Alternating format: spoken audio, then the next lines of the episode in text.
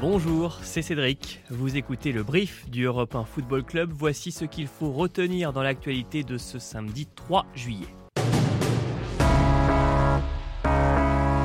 L'Anati s'est battue jusqu'au bout, mais cela n'aura pas suffi. C'est une petite très courageuse qui a toujours fait face à l'adversité avec beaucoup de dignité. La Suisse a failli jouer à l'Espagne le même coup qu'à la France, mais à la fin, c'est la Rora qui s'est qualifiée.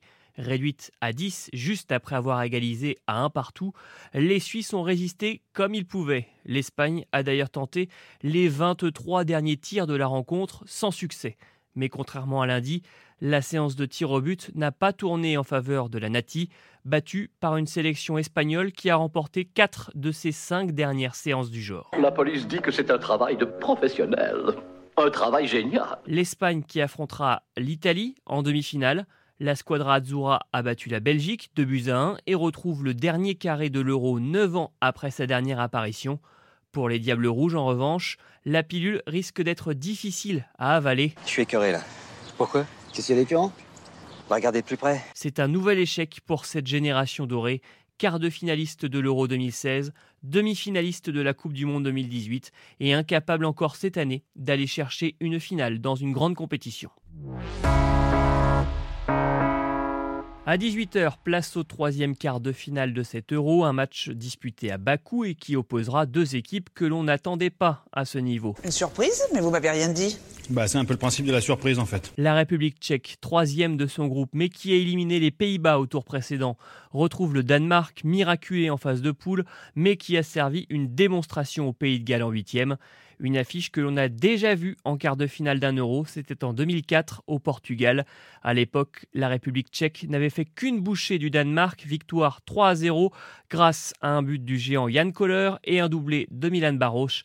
L'attaquant qui a trouvé son successeur en attaque en 2021, Patrick Schick, en lice pour le titre de meilleur buteur de l'Euro avec déjà 4 buts inscrits.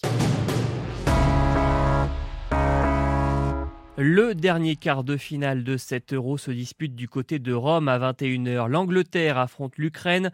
Les Anglais qui ont vaincu leur vieux démon en huitième de finale, battant l'Allemagne dans un match à élimination directe pour la première fois depuis 55 ans. Je vous parle d'un temps que les moins de 20 ans ne peuvent pas.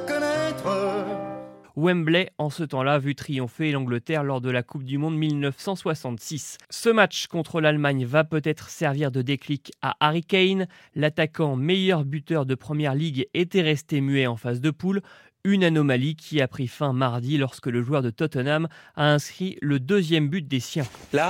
Je vais mieux. Mais attention à cette formation ukrainienne qui n'a certes battu qu'une fois l'Angleterre en sept matchs, mais les deux dernières rencontres se sont soldées par des matchs nuls. Et on l'a vu, face à la Suède, les prolongations ne font pas peur à l'Ukraine d'Andrei Shevchenko qui dispute son troisième euro consécutif.